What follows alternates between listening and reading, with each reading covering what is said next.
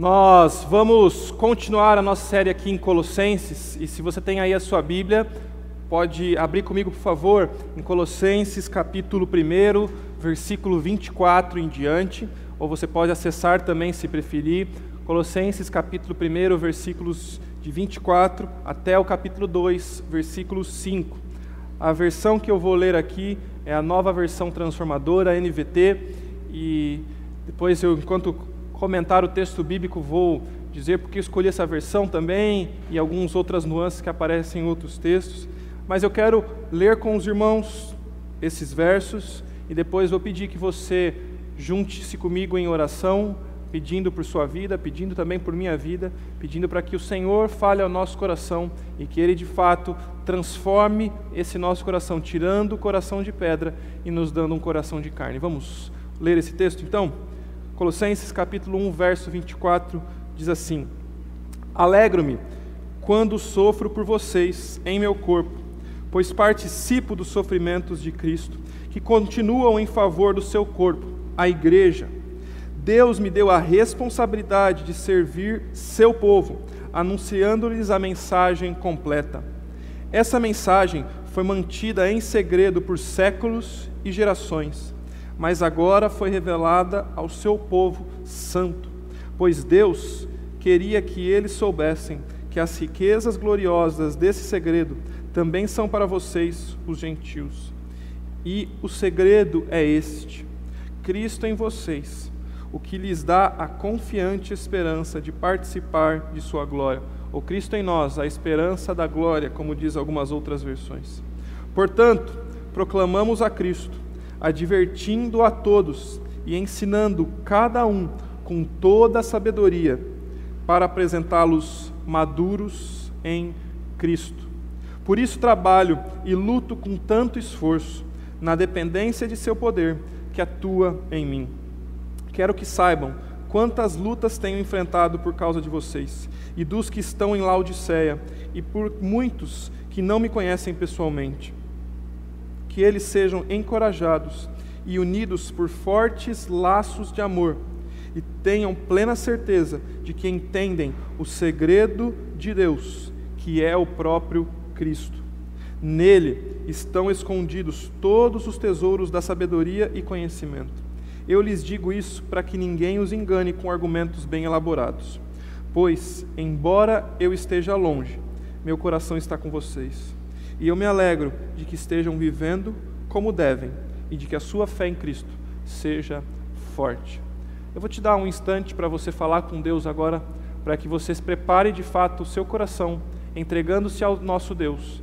Depois irei orar por mim, orar por você também, para que nós possamos cultuá-lo, agora ouvindo a palavra, abrindo de fato a nossa mente, o nosso coração, para sermos ensinados sobre Cristo Jesus e sobre o mistério da verdade, como esse texto vai nos revelar aqui. Vamos juntos orar?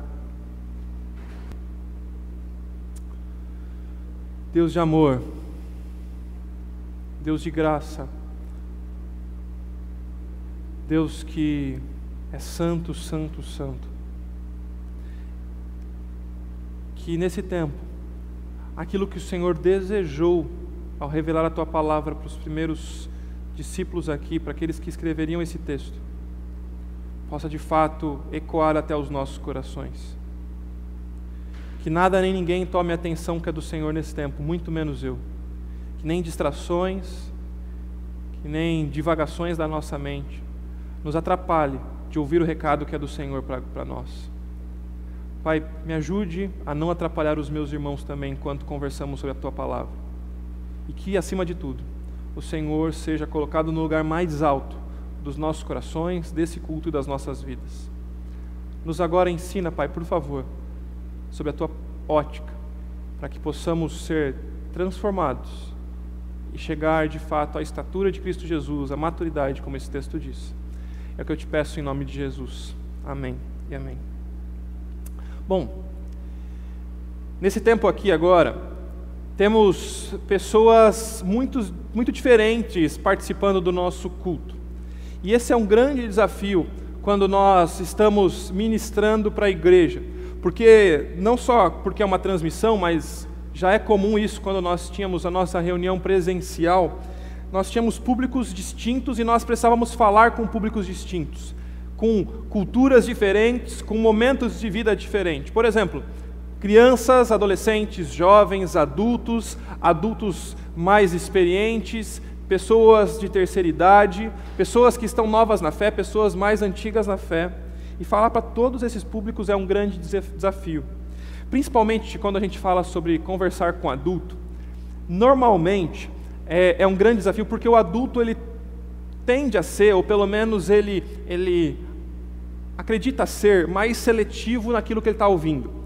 Eu sei que às vezes você faz o seguinte: quando você começa a ouvir alguma coisa, não só numa mensagem, mas num filme, ou numa uma transmissão, e alguma outra coisa que você costuma assistir, se aquilo não chama a sua atenção, se aquilo não é algo que você pensa ser importante para você, o que normalmente acontece é que você vai desligando aquela informação e aquilo não, não mais é, chega até o seu coração, ou a tua mente, vamos dizer assim. Então, prender a atenção do adulto é um grande desafio. Principalmente porque a gente tem que provar ou chamar a atenção para mostrar por que, que aquela pessoa precisa ouvir aquilo e por que aquilo é importante para a vida dela. Porque diante de tantas demandas que a gente tem para viver, eu não vou perder mais 30, 40 minutos do meu tempo ouvindo esse rapaz falando aí na frente da minha televisão com toda a atenção que eu preciso. Bom, pensando nisso, eu tô, vou tentar te ajudar a não desligar de mim agora, dando um motivo pelo qual você deve ouvir e prestar atenção a tudo que nós vamos conversar aqui. Pelo que, que você se empenha? Tenta responder essa pergunta para você aí. Pelo que você se empenha? Qual é o esforço da sua vida? Qual é o objetivo da sua vida? Pelo que, que você quer ser lembrado? Deixa eu te ajudar fazendo um exercício para chegar mais próximo dessa reflexão. Imagine para você agora como vai ser o seu aniversário de 80 anos. E como eu disse, a gente tem um público diverso aqui, talvez tenha alguns dos nossos irmãos que já têm 80 anos. Então, se você já tem 80 anos, pensa aí como vai ser o seu aniversário de 100 anos, tá bom? Mas se você está um pouquinho para cá dos 80, pensa aí como vai ser o seu aniversário de 80 anos. Vai ter uma festa, você chegou aos 80 anos e marcaram esse, essa, essa celebração. Tenta pensar nessa celebração com o maior número de detalhes possível. Quem vai estar lá? Quem você gostaria que tivesse na sua festa de 80 anos? Familiares, amigos, filhos, netos? Quem você gostaria que estivesse lá, que não pode faltar? O que, que você imagina que teria? Qual seria o alimento selecionado para oferecer na sua celebração? Como você se imagina estar vestindo? Como que você ia chegar lá? E aí vai ter um momento na sua festa que as pessoas vão comentar e vão fazer uma certa homenagem a você e dizer informações sobre você. Estou lá comemorando os 80 anos. Por que, que eu estou aqui? Por que, que eu, eu celebro 80 anos da vida do João, por exemplo. Quando começarem a falar sobre essas homenagens, o que você acha que as pessoas vão mencionar sobre você? O que elas vão destacar na sua vida? O que elas vão falar sobre o seu caráter? O que elas vão falar sobre aquilo que você se empenhou? João era alguém assim, ele se empenhava por isso, ele valorizava isso. É, a vida dele é marcada. Quando a gente pensa sobre isso, a palavra que vem à nossa mente normalmente é legado. E essa palavra é algo que a gente usa com frequência, que também poderia poderíamos falar sobre influência. Essas palavras, elas em alguma medida elas estão ligadas, porque elas falam sobre aquilo que nós mais valorizamos, aquilo com que nós mais nos importamos, ou em outras palavras, com a nossa paixão. Aquilo pelo qual você se empenha, ainda que você não consiga dizer isso necessariamente, ou não estava pensando nisso até esse momento, aquilo ali é a sua paixão, aquilo ali é a sua filosofia de vida. Algumas pessoas nessa filosofia de vida vão dizer que se empenham por seus filhos. Ai, pastor, olha, tudo que eu faço é pelos meus filhos. Outros vão dizer que se empenham por um bom relacionamento, por um relacionamento com seu cônjuge, com amigos, de novo com seus filhos. Outros vão dizer que o empenho da vida é por ser um bom profissional, um bom gestor, um bom patrão, um bom aluno. Ser e ter amigos, o ideal, eu me empenho na minha vida para ter saúde, para ajudar pessoas, para ter recursos financeiros. Isso tudo tem a ver com as coisas com as quais nós gastamos energia. Em alguma medida, se eles não estiverem na perspectiva correta, eles se tornarão ídolos do nosso coração. Coisas que nós nos empenhamos, ainda que sejam coisas boas, outras talvez não tão boas assim, mas tudo isso, quando não está na perspectiva correta, pode se tornar um ídolo no nosso coração. Esse texto aqui, que nós lemos, vai falar um pouco sobre o empenho de vida do apóstolo Paulo. Ele vai falar por aquilo que ele se desgasta, por aquilo que ele investe a energia de vida que ele tem. Você deve ter percebido aqui na leitura, mas se não, eu quero lembrar você, logo no versículo 24, ele vai usar palavras expressões como sofro, participo de sofrimentos, já mais um pouco para frente, no versículo 29, ele vai falar: Eu trabalho duro, trabalho, eu luto, eu me esforço. E no versículo 1 do capítulo 2 ele vai dizer: Saibam quantas lutas tenho enfrentado por causa de vocês. Tudo isso para provar que esse trecho, o apóstolo Paulo está falando sobre o empenho dele de viver para a honra e glória do nome do Senhor. Eu vou confessar algo aqui para você. Se tem uma coisa que me frustra muito, pessoalmente, é chegar ao final de um dia e ter a sensação de que aquele dia foi um dia inútil. Foi um dia que eu gastei energia do jeito errado, que eu investi o meu tempo, que eu fiz coisas e parece que se eu espremer o meu dia todo, não deu uma gota de nada. Isso acaba comigo muitas vezes. Eu, eu, eu olho para o final do dia e eu me esforcei por algo que não teve importância nenhuma. Isso às vezes me arrebenta. E quando eu olho para a vida do apóstolo Paulo aqui, ele, ele se empenhou, ele se esforçou por algo, e ele vai demonstrar isso, porque ele vai se empenhar pelas coisas certas. E ele quer, com o exemplo dele, encorajar pessoas. Ele quer, com este exemplo aqui, encorajar aqueles leitores da cidade de Colossos. E também ele quer encorajar a nossa igreja, a Igreja Batista do Marapé, a se empenhar pelas coisas certas. Bom, eu quero que você se lembre que a carta aos Colossenses é uma espécie de vacina para uma doutrina equivocada ou uma falsa espiritualidade.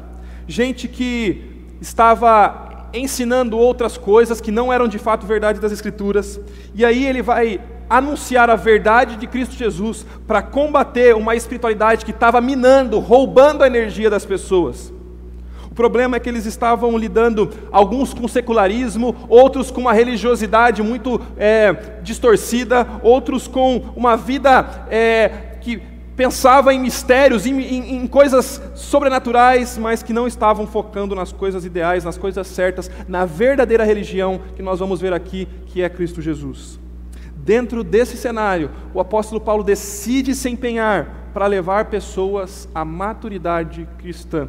E essa aqui é a primeira parte da nossa reflexão, começando no versículo 24 até o versículo 29. A primeira parte diz assim: Alegro-me quando sofro por vocês em meu corpo, pois participo dos sofrimentos de Cristo, que continuam em favor do seu corpo, a igreja. Deus me deu a responsabilidade de servir ao seu povo, anunciando-lhes a mensagem completa. Versículo 26. Essa mensagem foi mantida em segredo, ou mistério em algumas outras versões, por séculos e gerações, mas agora foi revelada ao seu povo santo. Pois Deus queria que eles soubessem que as riquezas gloriosas desse segredo também são para vocês, os gentios. E o segredo é este: Cristo está em vocês, e ele lhes dá confiança, esperança, confiante esperança de participar da sua glória Portanto, proclamamos a Cristo, advertindo a todos e ensinando a cada um com a sabedoria para apresentá-los maduros em Cristo. Por isso eu trabalho e luto com tanto esforço, na dependência do seu poder que atua em mim. Perceba que no início, no versículo 24, ele vai dizer assim: Eu alegro-me quando sofro por vocês em meu corpo. Interessante que os inimigos de Paulo, outros ensinadores, outros mestres, usavam o sofrimento de Paulo para tentar desbancar o ministério do apóstolo e falar o seguinte: não ouça esse cara, não. É mais ou menos assim que está acontecendo. Como que vocês podem dar atenção, como vocês podem ouvir um homem como esse tal de Paulo, que abandonou a outra religião, e mais do que isso, ele está preso, porque ele está preso aqui na igreja, quando está escrevendo a carta aos Colossenses. Como que vocês podem dar ouvidos a esse cara? Esse cara não é um cara sério, olha o que está acontecendo na vida dele. Esse cara aqui não é um cara dependente de Deus. Mas, para o apóstolo Paulo, essa, esse argumento não é válido. Inclusive, ele vai rebater esse argumento, reforçando que o fato dele sofrer é algo que traz alegria para o coração dele, porque ele está sofrendo por pregar, por anunciar as verdades do Evangelho, porque ele está vivendo aquilo que Jesus já tinha prometido, porque o próprio Senhor Jesus tinha falado que nós sofreríamos aflições, e o próprio Senhor Jesus tinha dito que os seus seguidores também teriam opositores ou oposição. Se eles perseguiram ao Senhor Jesus, também perseguirão aos seus seguidores, o próprio Senhor vai dizer. Então, Paulo vai dizer que o ministério dele é legitimado, inclusive, por sofrer, ou por sofrer por falar a verdade.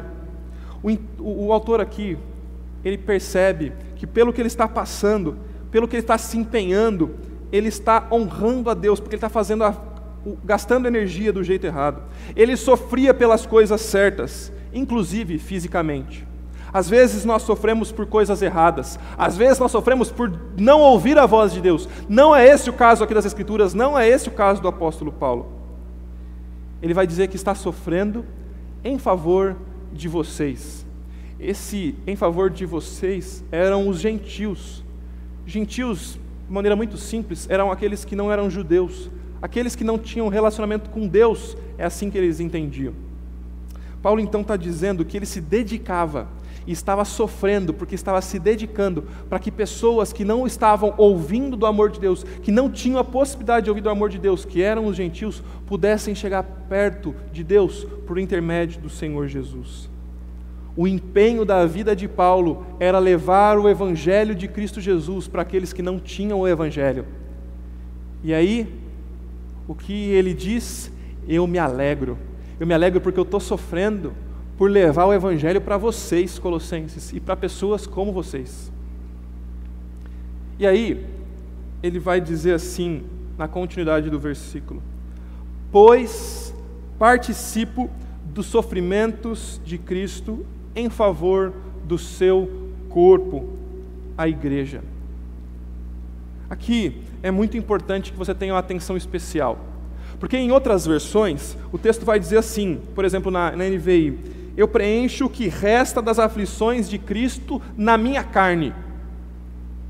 Aí você fala assim: peraí, o apóstolo Paulo, e é o que está literalmente escrito no texto, tá bom? O apóstolo Paulo está dizendo que ele preenche o que resta das aflições de Cristo. Talvez na primeira leitura você pensa assim: puxa, então será que faltou alguma coisa para Jesus fazer? Será que o que Jesus fez não foi completo? Será que a obra de Jesus ainda precisa ser preenchida, completada? Não é isso que o apóstolo Paulo está dizendo aqui. Por isso que eu optei nessa parte por usarmos a NVT.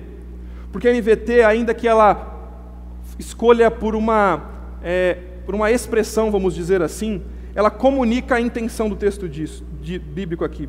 Ela vai comunicar o que Paulo está querendo dizer quando ele diz assim: Eu participo dos sofrimentos de Cristo eu me identifico com os sofrimentos de Cristo e eu tenho o privilégio de participar. Eu sou um braço dos sofrimentos de Jesus. Eu continuo aquilo que Jesus iniciou lá atrás. Eu continuo ecoando o Evangelho e por isso pessoas me perseguem. Por quê? Porque nós vivemos em um mundo invertido que não quer ouvir sobre a luz, que não quer seguir a Jesus, que não quer ouvir de fato sobre o amor de Deus, sobre o verdadeiro Evangelho. Então, pessoas, quer sejam da religião, quer sejam de pessoas que são seculares, secularizadas, pessoas que querem viver suas próprias filosofias de vida, que são agnósticos, que são gnósticos, que são qualquer outra coisa, que são ateus.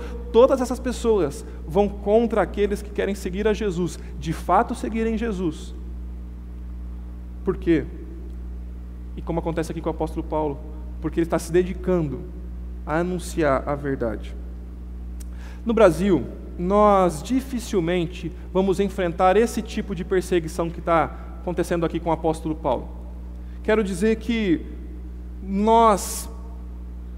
Ah, é muito difícil, eu, eu não tenho nem relatos disso, pelo menos agora no nosso tempo, de pessoas que foram para a cadeia porque dizem na rua: Jesus é o Senhor. Em nosso tempo aqui no Brasil, ninguém vai é, ser atacado ou até assassinado, vamos dizer assim, por falar eu amo ao Senhor Jesus. Mas nós sofremos outros tipos de perseguição e já desanimamos por coisas muito menores. Por exemplo, tem gente que se desanima, eu até mesmo falo por mim, por coisas muito pequenas, como alguém criticou a minha ética. Ai, como é difícil ser crente. Outros porque nós perdemos alguns amigos que deixaram de andar, ou de nos convidar, ou de participar com alguma coisa com a gente, porque ah, eu amo a Jesus, ele me abandonou, ah, que difícil ser crente. Ou alguém que não, não pode dar jeitinhos no trabalho, ou jeitinhos no, no, no tipo de vida que vive, para poder ter mais recurso financeiro, e fala: é muito difícil ser crente, porque eu não posso fazer isso, fazer aquilo. Ou alguém que sofre com o cristianismo dizendo assim: alguém na igreja me criticou, e aí eu sofro porque eu quero fazer as coisas na igreja e alguém aponta algo e fala uma coisa que não deveria falar para mim. Bom, a verdade é que nós não gostamos de sofrer. Queremos uma vida sem sofrimento. Mas, como cristãos, nós precisamos lembrar que servir ao Senhor, que servir a Cristo vai ser custoso. Por quê? Porque viver para Ele vai gerar desconforto. Você vai se lembrar de Filipenses, o próprio apóstolo Paulo dizendo no capítulo 1, versículos 28 e 29, que ele vai celebrar, ele vai fazer festa em participar dos sofrimentos de Cristo. É um privilégio eu pertencer a Cristo, ele está dizendo, mas é um privilégio ainda maior sofrer por Ele. Paulo sabe que ele está sofrendo pela coisa certa, porque ele está se empenhando por levar Cristo às pessoas e por fazer Cristo crescer em sua própria vida e chegar à maturidade. Esse tipo de vida que a gente precisa cultivar, porque a gente sabe pelo que está se empenhando e está se empenhando pela coisa certa. E Jesus prometeu, tem uma promessa que Jesus fez que muita gente se esquece. Jesus prometeu que nós sofreríamos, que nós seríamos perseguidos por sermos seus discípulos. Mas seríamos perseguidos por vivermos como Ele. Qualquer outra perseguição, qualquer outro sofrimento, não é esse aqui que ele está falando. E também precisamos lembrar que o conforto pessoal, temporário, não é algo que nós devemos ter de objetivo no Evangelho. Quando nós nos envolvemos no ministério do Evangelho, nós não estamos aqui por conforto. Eu não posso entrar na vida cristã, eu não posso entrar no ministério pastoral esperando conforto. Porque se esse foi o meu objetivo, eu me perdi no caminho. E aí ele vai dizer, por que, que ele não pode então ter essa perspectiva? Porque Deus me deu a responsabilidade de servir o seu povo. Ele não podia abandonar o seu ministério, porque ele entendia que ele tinha uma responsabilidade. Ele não vivia para o seu próprio conforto, não vivia para a sua própria segurança, mas ele decidiu e ele precisava reforçar isso para as pessoas aqui, ao dizer que ele vivia para o ministério e ele vivia como um mordomo do Senhor, um servo, a palavra que aparece aqui é diácono, ele é um mordomo de Deus. E é interessante que a gente escolha a palavra mordomo para expressar o que está acontecendo aqui, porque o que é um mordomo?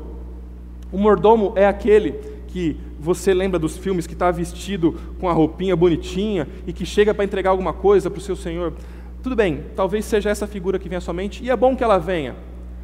Mas saiba que o mordomo é aquele que vai cuidar de uma casa que não é dele.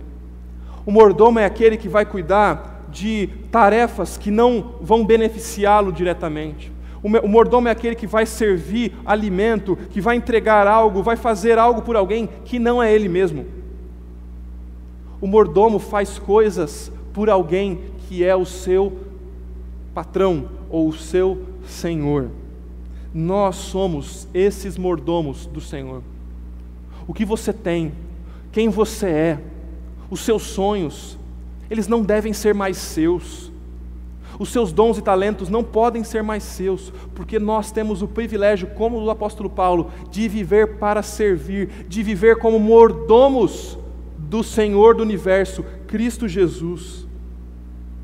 Nós somos instrumentos nas mãos desse Redentor, nós vivemos para a glória dele, e esse deve ser o empenho das nossas vidas. Esse era o empenho do apóstolo Paulo, por isso eu, eu luto, por isso eu sofro, por isso eu me esforço. Isso que? Ser um mordomo, ser um servo do Senhor. Nós somos mordomos do Senhor vivendo para a sua glória. Como que eu posso servir então melhor o povo de Deus? Lembre-se que não é a mentalidade de ser servido. Às vezes a gente ouve assim, gente está procurando uma igreja, já ouvi de colegas, já ouvi até diretamente a mim. O que a sua igreja tem a oferecer para as crianças? O que a sua igreja tem a oferecer para a minha família? E a resposta é: não, você não tem que olhar nessa ótica, a igreja não tem que oferecer algo para você, você tem que se oferecer ao Senhor Jesus, você se oferece ao reino de Deus porque nós somos mordomos dele, nós vivemos para servi-lo. E aí ele vai chegar e vai compartilhar qual é o trabalho dele. O trabalho dele é compartilhar uma mensagem completa. E aqui tem a palavra que vai chocar você. E hoje nós vamos falar de mistério. A mensagem que ele vai compartilhar é uma mensagem completa. A mensagem completa é o mistério. Algumas religiões, dentro do contexto aqui que o apóstolo Paulo está trabalhando, elas eram cheias de mistérios. Um segredo que você só pode descobrir quando você entra para essa religião, quando você entra para esse grupo religioso. E aí, usando esse termo aqui, mostrando que o cristianismo também tem um mistério, mas esse mistério não está oculto, ele vai dizer esse mistério foi revelado. Veja na sua Bíblia, por favor, qual é esse mistério: Cristo.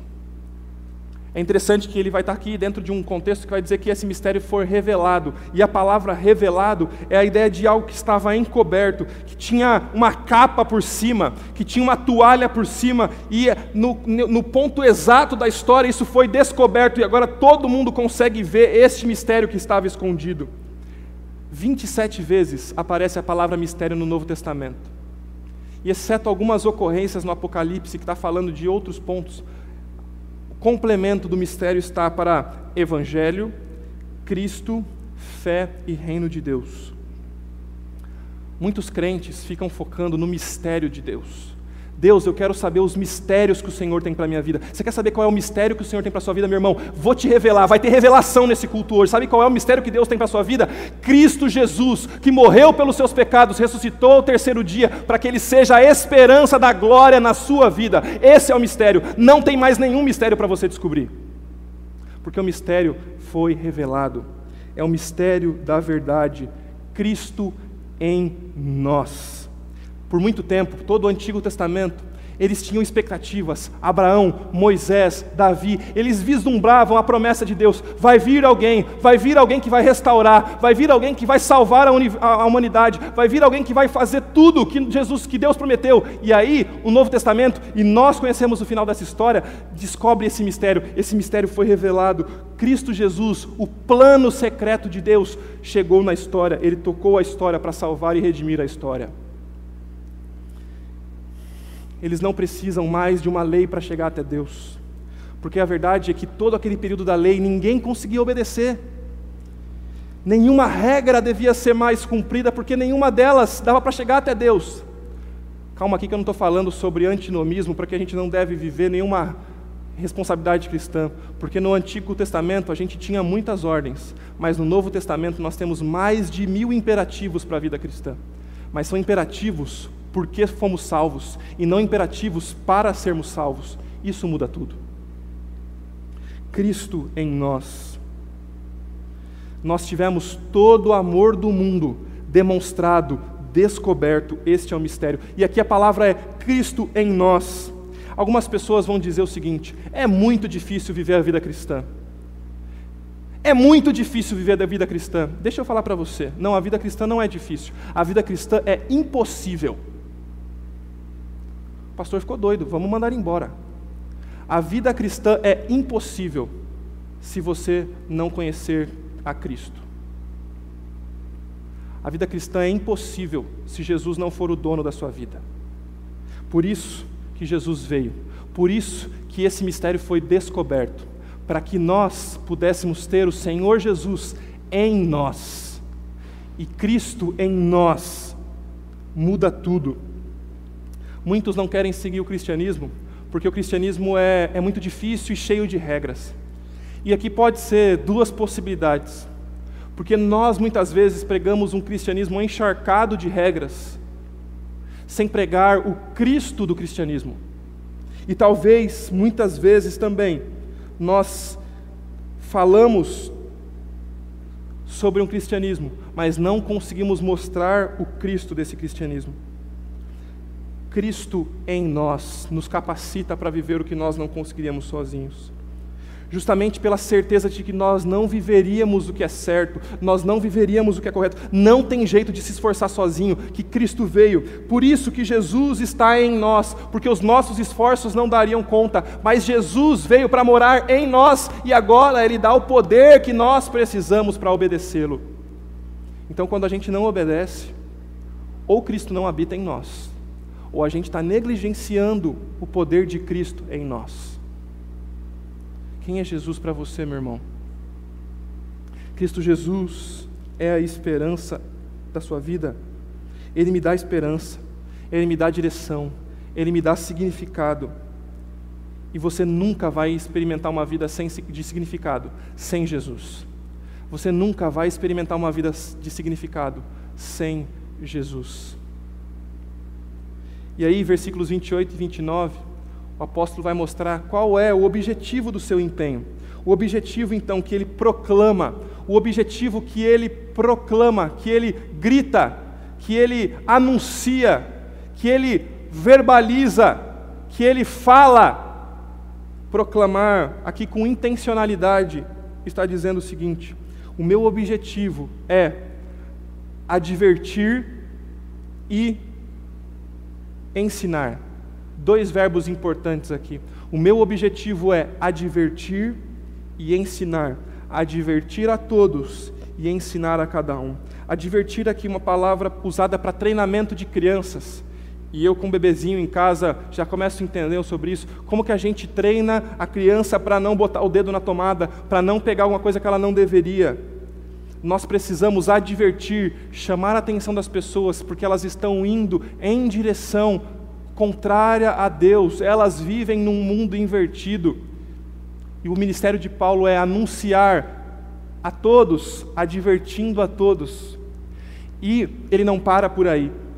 O trabalho dele não é só gritar, gente, vocês estão morrendo, entrem para dentro da igreja, vocês estão morrendo, entrem para dentro da igreja. Não é esse o objetivo final só do apóstolo Paulo, mas o trabalho dele é trazer gente para dentro do evangelho e ensinar a cada um com didática, essa é a palavra que aparece aqui, didaticamente ele está ensinando pessoas na intenção que eles sejam discípulos, discipulado aqui, para apresentá-los maduros.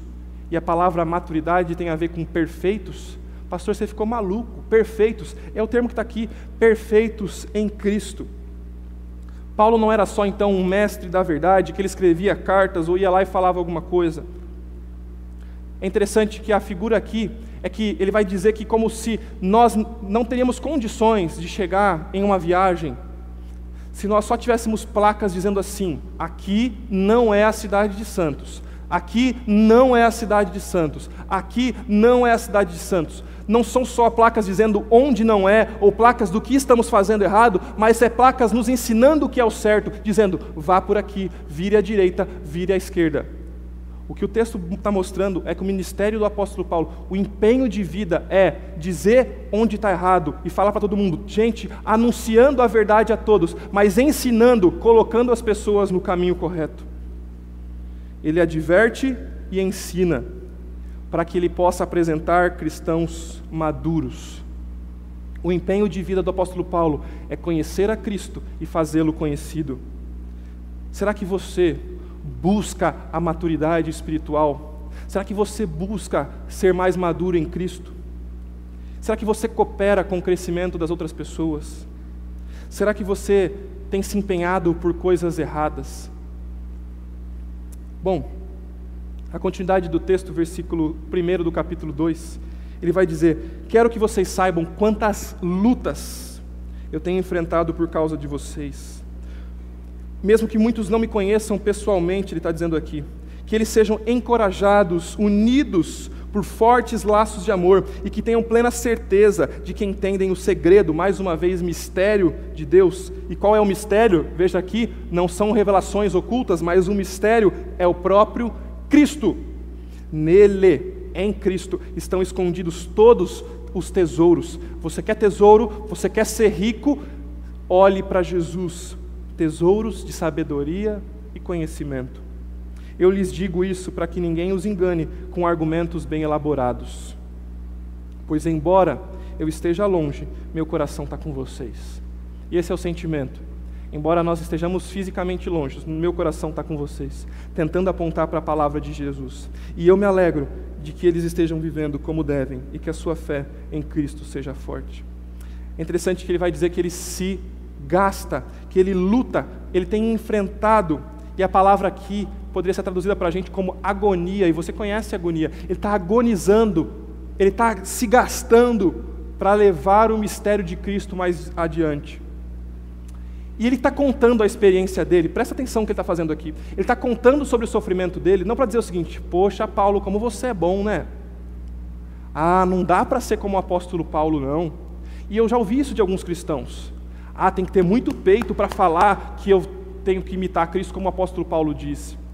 O apóstolo Paulo, ele está dizendo aqui que ele está contando a, a, a, filosofia de vida dele, para que, olha só, versículo 2: para que eles sejam, para que esses irmãos em Laodiceia, em Colosso, sejam encorajados e unidos em fortes laços de amor. Ele está contando essa experiência do empenho dele de vida, para que as pessoas que estão vendo o seu sofrimento, a sua agonia, o seu gasto de energia. E aqui a ideia de uma corrida, de um gasto atlético, inclusive, um esforço cansativo mesmo, para que as pessoas possam ter certeza, que elas possam ser encorajadas também a fazer a mesma coisa, para que elas possam ter certeza do pleno conhecimento de Deus. Pastor, eu tenho medo que, eu, que eu, se eu morrer eu vou para o inferno. Pastor, eu não tenho certeza da minha salvação. Não dá para ter certeza da salvação, né, pastor? Dá sim, porque o texto está dizendo aqui que o empenho do apóstolo Paulo é para que as pessoas possam ter certeza que elas amam ao Senhor Jesus. E eu vou te falar que muitas vezes eu sofria com medo de não ser salvo. E sabe por que eu sofria com medo de não ser salvo?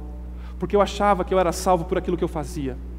E cada vez que eu caía num pecado, Cada vez que eu escorregava de novo, e de novo, e de novo, e de novo, eu falava: não tem jeito de ir para o céu. Mas quando eu entendi que eu fui salvo por Cristo Jesus, ah, liberou geral. Não, não, não é isso que a gente está falando aqui. Mas o que eu estou dizendo é que eu entendi que a minha salvação tem a ver com o que Jesus fez e não com aquilo que eu faço. Eu só creio nele. E aí, esse sofrimento do apóstolo Paulo vai encorajar as pessoas a crescerem, terem uma mente informada sobre a verdade e também terem uma harmonia coletiva aqui, para que eles sejam encorajados no conhecimento e para que eles tenham laços de amor fortalecidos. O relacionamento da comunidade, do povo de Deus vai estar mais unido e o conhecimento na palavra vai crescer. Meu irmão, minha irmã, você quer crescer na fé? Foque em Jesus. Meu irmão e minha irmã, você quer crescer nos seus relacionamentos? Você quer ser um melhor marido, uma melhor esposa? Você quer conseguir resolver os problemas do seu lar? Foque em Jesus. Meu querido, você quer saber mais sobre o Antigo Testamento? Foque em Jesus. Você quer conhecer sobre humildade, sobre amor e perdão? Foque em Jesus. Precisamos nos aprofundar em conhecer a Cristo. Porque o texto vai dizer: nele está o maior tesouro que o mundo conheceu. Quando a gente descobre um tesouro, a gente fica muito feliz. E o texto vai dizer que Jesus é o nosso tesouro. E aí ele vai dizer que o objetivo de vida é que eles sejam leais, não sendo enganados. A gente não pode ficar parado, a gente não pode ficar. É, olha, não. O que ele está dizendo aqui é que o objetivo do ensino dele é que as pessoas não sejam enganados. É interessante que o termo que ele vai usar aqui são argumentos bem elaborados ou falaciosos. Tinha gente naquele contexto, e aqui não estamos falando só de gente que não era cristão, não, viu? Gente que não era da religião, não. Tinha gente que era da religião, tinha gente que dizia seguir Jesus, tinha gente que dizia ser ateu, tinha gente de todo jeito, que criavam bons argumentos, boas filosofias, bons motivos. E o, e o, que o apóstolo Paulo vai dizer é que essa galera aqui estava criando argumentos bem elaborados. Não era coisa furada de qualquer jeito, não, mas eram argumentos que conseguiam enganar as pessoas.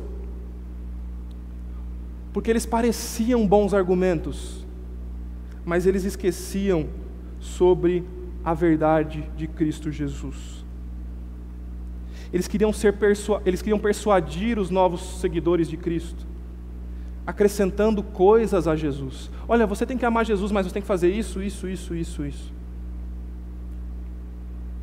E aí o apóstolo Paulo vai dizer: cuidado com esse povo aqui e conheça muito bem a verdade, para não ser enganado por, as, por argumentos muito bem construídos.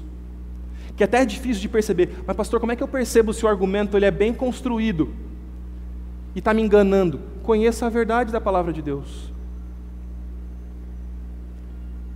E aí, nós vemos aqui que o empenho então do apóstolo Paulo não era só de levar pessoas para a salvação, mas de conduzi-los à maturidade. Muitos crentes nem se empenham em serem maduros. Muitos crentes nem estão nem aí para isso. Quanto mais se preocupar com a maturidade do outro. Ah, aí, aí esquece. Isso aqui demonstra o que a gente valoriza mais.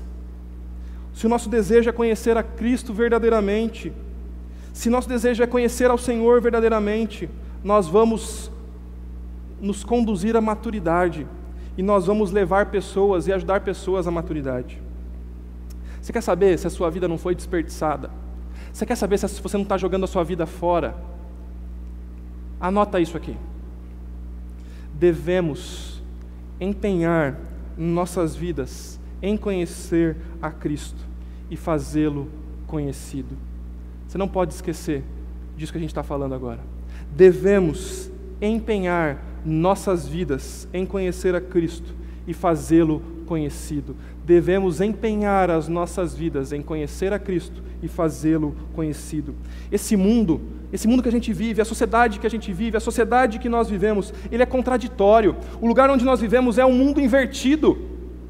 Mas é, o objetivo que dá sentido às nossas vidas não é sermos mais ricos, não é sermos mais famosos, não é termos sucesso, porque essa é a definição que o mundo, que as pessoas da sociedade têm.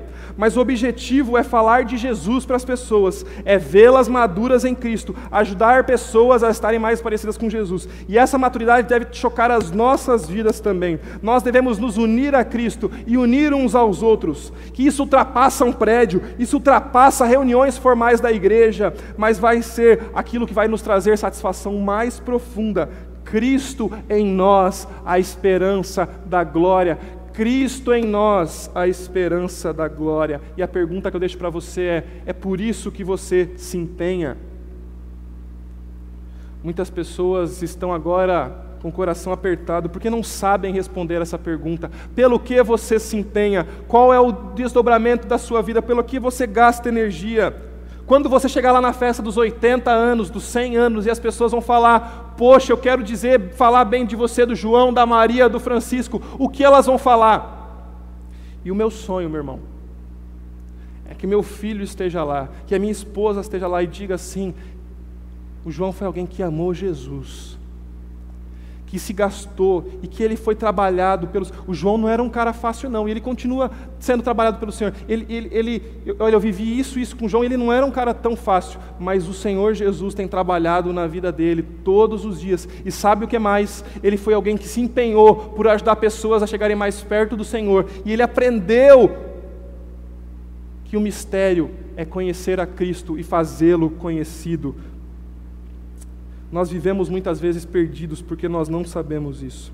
Será que não é por isso que o apóstolo Paulo, em 2 Timóteo, vai dizer que ele, quando está chegando no final da sua vida, ele diz assim: Eu corri a carreira perfeita, eu corri, eu gastei a energia do jeito correto, e agora eu posso dizer que eu gastei a minha vida e eu posso ir para o Pai, porque eu tenho certeza de que eu cumpri bem a minha carreira. Será que você conseguiria dizer que cumpriu bem a sua carreira? Você consegue fazer esse tipo de avaliação profunda? Algumas pessoas não diriam que sua vida é sobre o aqui e o agora. Falariam isso, mas talvez estão se enganando.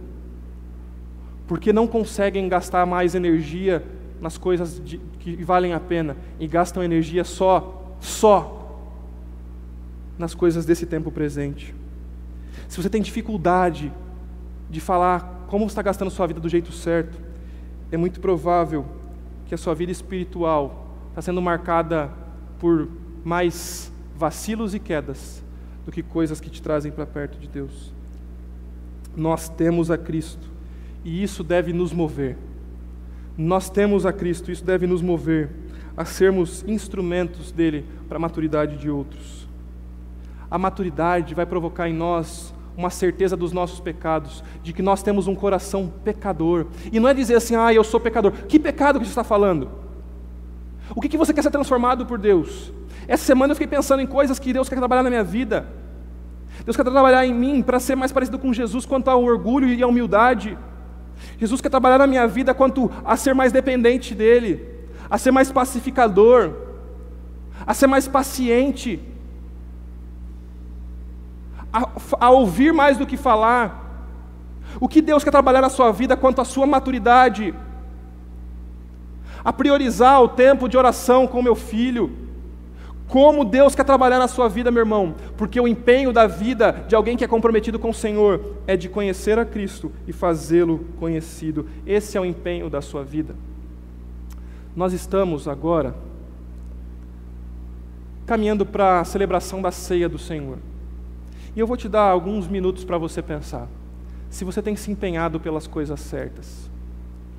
Você tem se empenhado pelas coisas certas. Nesse momento nós somos lembrados do que Jesus fez. Jesus morreu pelos nossos pecados e Ele é a esperança da glória. Você conhece essa prática, mas que ela não seja um ritual para você eu quero pedir que você feche os seus olhos nesse momento e reflita um pouquinho sobre Cristo Jesus. Olhe para a cruz que perdoou os seus pecados. Ore e olhe para o seu coração, que é duro de pedra e que agora precisa se tornar um coração de carne. Vamos orar agora e nós em breve vamos participar da ceia do Senhor juntos.